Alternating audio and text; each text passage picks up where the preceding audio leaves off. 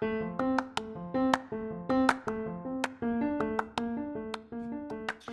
tal amigos? Saludos de este su programa La Píldora Espiritual, episodio ya número 9 de esta primera temporada. Mi nombre es Jaime Figueroa, bienvenidos. Estoy muy contento y agradecido por todas aquellas personas que han estado colaborando con este podcast. Eh, yo estoy aquí, pero también hay gente que está, que está conmigo, apoyándome, organizando, eh, dando consejos, dando puntos de vista. Y bueno, pues uno está para aprender y recordar también que esto es solamente para honra y gloria de nuestro Dios. Y les recuerdo también que todos los lunes y jueves tenemos la píldora espiritual por un invitado especial. Hoy es jueves y me complace mucho presentarles al pastor Jaime Figueroa, pero el mayor, el papá. Así, yo soy el junior y hoy estoy muy contento y muy orgulloso de presentarles a mi papá. Así que él tiene eh, la reflexión de la píldora de hoy desde Baja California Sur y para la honra y gloria de Dios. Tiene su tiempo. Y no olvides también leer en tu casa el Salmo 95 del programa de lectura de la Biblia Reavivados por su palabra. Y con esto, iniciamos.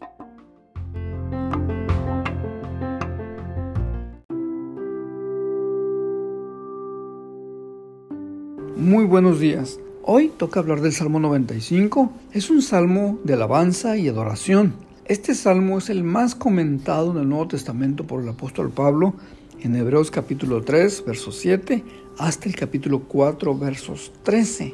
En primer lugar, hay en este salmo cuatro imperativos de los versículos 1 al 3.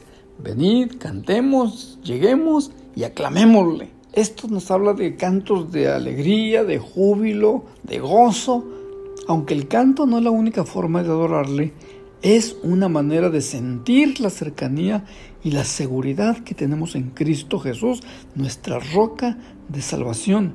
El mismo apóstol Pablo nos lo dice en 1 Corintios capítulo 10, verso 4, comentando este incidente del desierto.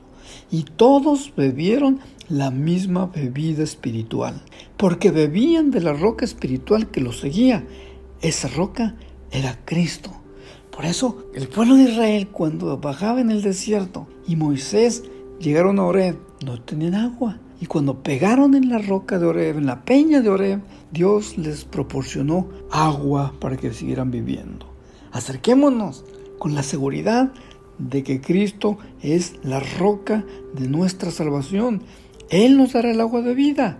Jesús lo dijo en el Evangelio de San Juan, capítulo 4, verso 14, pero el que beba del agua que yo le daré no tendrá sed jamás. El mismo Cristo que les dio de beber en la peña de Oreb es el mismo que nos ofrece agua para vida eterna.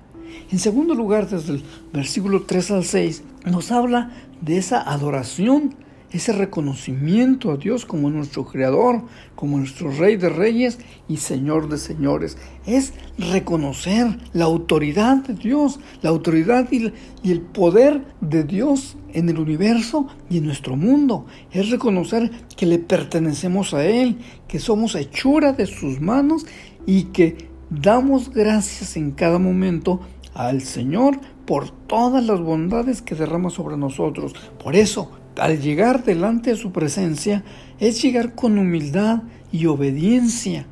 Aquí en el versículo 6 hay tres palabras importantes, tres verbos. Venid, postrémonos y arrodillémonos.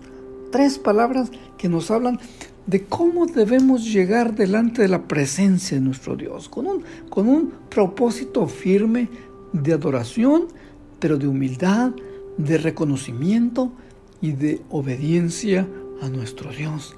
Y en tercer lugar del versículo 7 en adelante nos habla de esa adoración, de, de, por qué adoramos a Dios, porque Dios nos toma como su pueblo, porque somos pueblo de Dios y porque somos ovejas de su mano.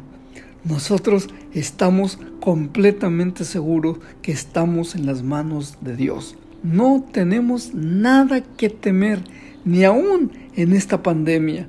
Él es nuestro pastor. El Salmo 23, Salmo maravilloso que usted y yo conocemos, dice, la palabra del Señor. Jehová es mi pastor y nada me faltará. ¿No es maravilloso nuestro Dios? ¿No es maravillosa las bendiciones de Dios? Por esta razón, no dudes, no tientes al Señor, no endurezcas y no endurezcamos nuestro corazón. Deja que el Señor nos guíe, deja que, que te dé tu alimento, su alimento a través de su palabra. Que tu corazón no sea de roca, sino tu corazón esté en la roca que es Cristo Jesús.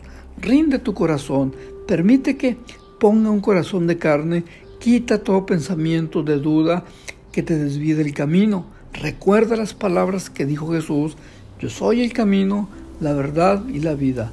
Nadie viene al Padre sino por mí.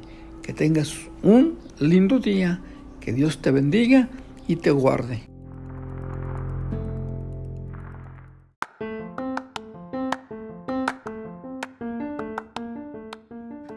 Hemos llegado al final de este episodio de la píldora espiritual. Muchísimas gracias por quedarte conmigo, gracias al pastor Jaime Figueroa, mi padre, por acompañarme en este episodio de la píldora espiritual. Y te invito a que compartas este episodio en tus redes sociales. Te recuerdo que puedes suscribirte al canal de YouTube.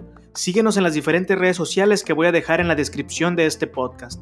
Nos vemos mañana con otro episodio de la píldora espiritual. Dios te bendiga y recuerda, Maranata, Cristo viene.